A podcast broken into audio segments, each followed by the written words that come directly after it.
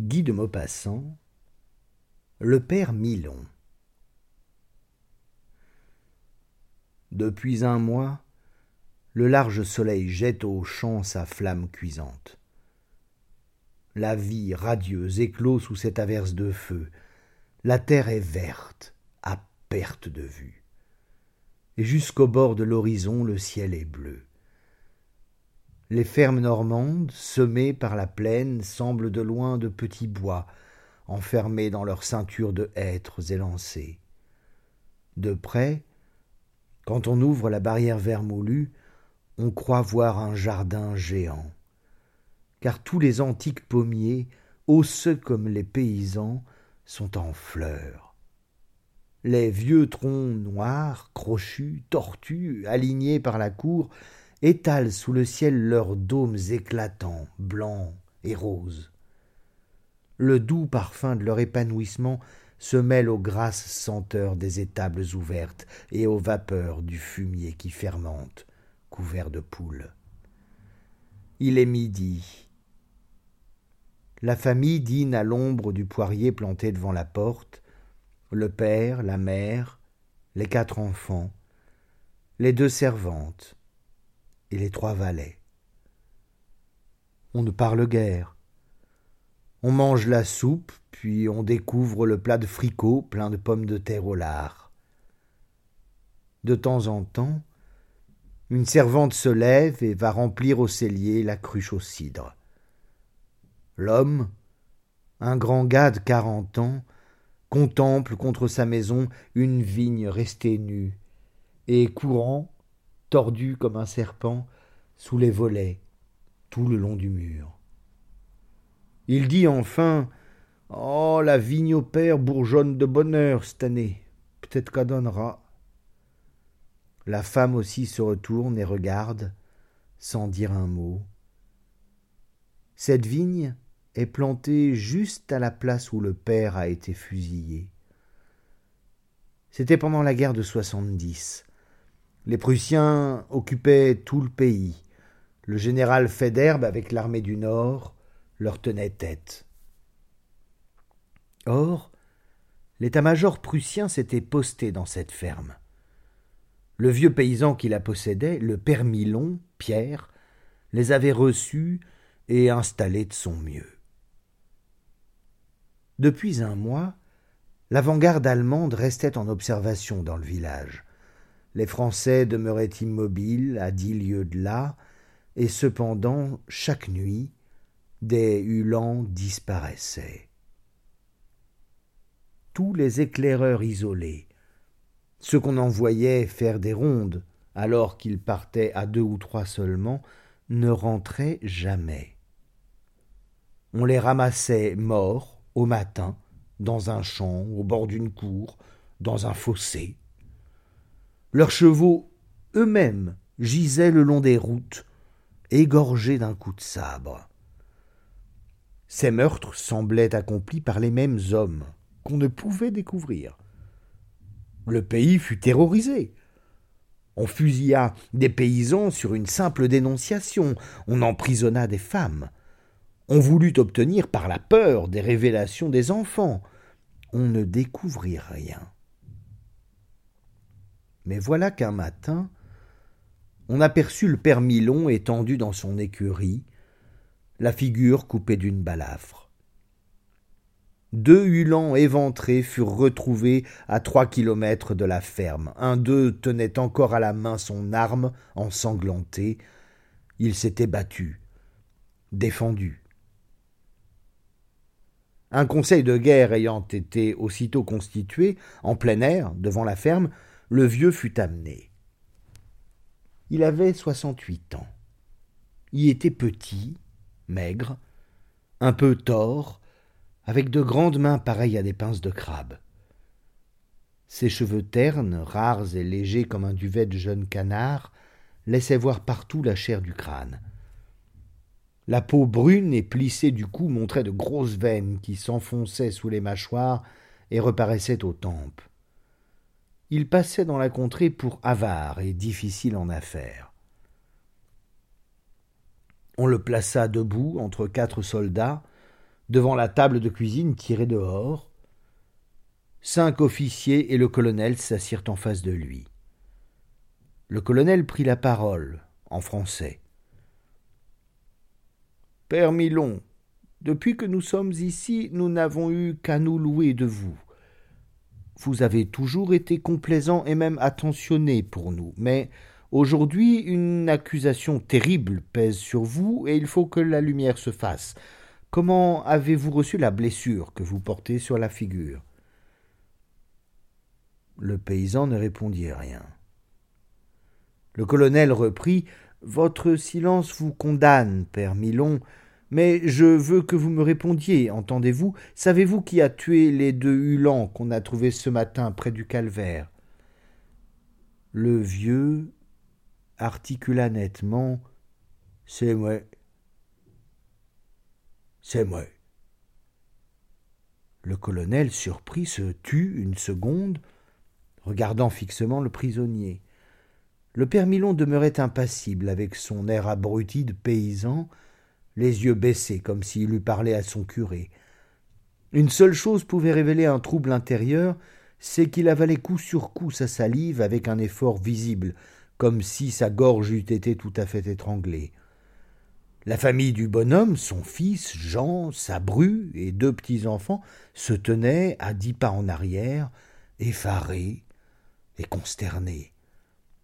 Le colonel reprit Savez-vous aussi qui a tué tous les éclaireurs de notre armée, qu'on retrouve chaque matin par la campagne depuis un mois? Le vieux répondit avec la même impassibilité de brute. C'est moi. C'est vous qui les avez tués tous?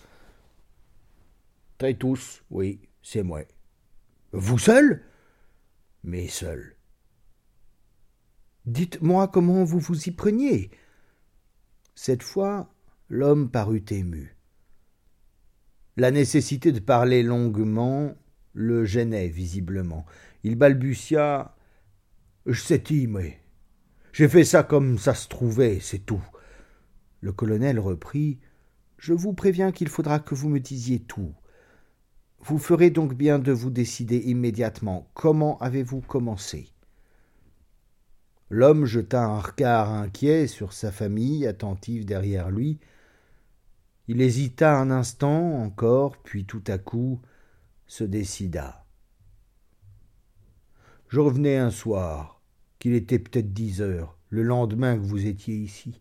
Vous, puis vos soldats, vous m'aviez pris pour plus de cinquante écus de fourrage avec une vaque et deux moutons. Je me dis, Tant qu'ils me prendront deux fois vingt écus, tant que je leur arrive vaudrait ça. Et puis j'avais d'autres choses y tout sur le cœur que je vous dirais. V'là que j'en aperçois un de vos cavaliers qui fumait sa pipe sur mon fossé, derrière ma grange. J'allais décrocher ma faux, et je revins à petits pas par derrière, qui n'entendit seulement rien. Et j'y coupais la tête d'un coup, d'un seul, comme un épi, qui n'a même pas seulement dit ouf. Vous n'auriez qu'à chercher au fond de la mare vous le trouveriez dans un sac à charbon avec une pierre de la barrière. J'avais mon idée. Je pris tous ses effets, tous ses habits, depuis les bottes jusqu'au bonnet, et je les cachai dans le four à plate du bois Martin derrière la cour. Le vieux se tut. Les officiers interdits se regardaient. L'interrogatoire recommença, et voici ce qu'ils apprirent. Une fois son meurtre accompli, l'homme avait vécu avec cette pensée tuer des Prussiens. Il les haïssait d'une haine sournoise et acharnée de paysans cupides et patriotes aussi. Il avait son idée, comme il disait. Il attendit quelques jours. On le laissait libre d'aller et de venir, d'entrer et de sortir à sa guise tant il s'était montré humble envers les vainqueurs, soumis et complaisant. Or, il voyait chaque soir partir les estafettes, et il sortit une nuit, ayant entendu le nom du village où se rendaient les cavaliers, et ayant appris dans la fréquentation des soldats les quelques mots d'allemand qu'il lui fallait. il sortit de sa cour, se glissa dans le bois, gagna le four à plâtre, pénétra au fond de la longue galerie, et ayant retrouvé par terre les vêtements du mort, il s'en vêtit. Alors, il se mit à rôder par les champs, rampant, suivant les talus pour se cacher, écoutant les moindres bruits, inquiet comme un braconnier. Lorsqu'il crut l'heure arrivée, il se rapprocha de la route et se cacha dans une broussaille. Il attendit encore. Enfin, vers minuit, un galop de cheval sonna sur la terre dure du chemin. L'homme mit l'oreille à terre pour s'assurer qu'un seul cavalier s'approchait, puis il s'apprêta. Le Hulan arrivait au grand trot, rapportant des dépêches. Il allait, l'œil en éveil, l'oreille tendue, et dès qu'il ne fut plus qu'à dix pas, le père Milon se traîna en travers de la route en gémissant Il fait Il fait À l'aide À l'aide Le cavalier s'arrêta, reconnut un Allemand démonté, le crut blessé, descendit de cheval, s'approcha sans soupçonner rien, et comme il se penchait sur l'inconnu, il reçut au milieu du ventre la longue lame courbée du sabre. Il s'abattit sans agonie, secoué seulement par quelques frissons suprêmes. Alors, le Normand, radieux d'une joie muette de vieux paysan, se releva et, pour son plaisir, coupa la gorge du cadavre. Puis, il le traîna jusqu'au fossé et l'y jeta. Le cheval, tranquille, attendait son maître. Le père Milon se mit en selle, et il partit au galop à travers les plaines. Au bout d'une heure, il aperçut encore deux Hulans côte à côte qui rentraient au quartier. Il alla droit sur eux, criant encore Il fait Il fait Les Prussiens le laissaient venir, reconnaissant l'uniforme, sans méfiance aucune, et il passa, le vieux, comme un boulet entre les deux, les abattant l'un et l'autre avec son sabre et un revolver puis il égorgea les chevaux, des chevaux allemands. Puis il rentra doucement au four à plâtre et cacha un cheval au fond de la sombre galerie. Il y quitta son uniforme, reprit ses hardes de gueux, et regagnant son lit dormit jusqu'au matin. Pendant quatre jours, il ne sortit pas, attendant la fin de l'enquête ouverte, mais le cinquième jour il repartit, et tua encore deux soldats par le même stratagème. Dès lors, il ne s'arrêta plus. Chaque nuit, il errait, il rôdait à l'aventure, abattant des Prussiens, tantôt ici, tantôt là, galopant par les champs déserts sous la lune, hulant perdu, chasseur d'hommes. Puis sa tâche finie, laissant derrière lui des cadavres couchés le long des routes, le vieux cavalier rentrait caché au fond du four à plâtre son cheval et son uniforme. Il allait, vers midi, d'un air tranquille, porter de l'avoine et de l'eau à sa monture, restée au fond du souterrain, et il la nourrissait à profusion, exigeant d'elle un grand travail. Mais la veille, un de ceux qui l'avaient attaqué se tenait sur ses gardes, et avait coupé d'un coup de sabre la figure du vieux paysan. Il les avait tués cependant, tous les deux.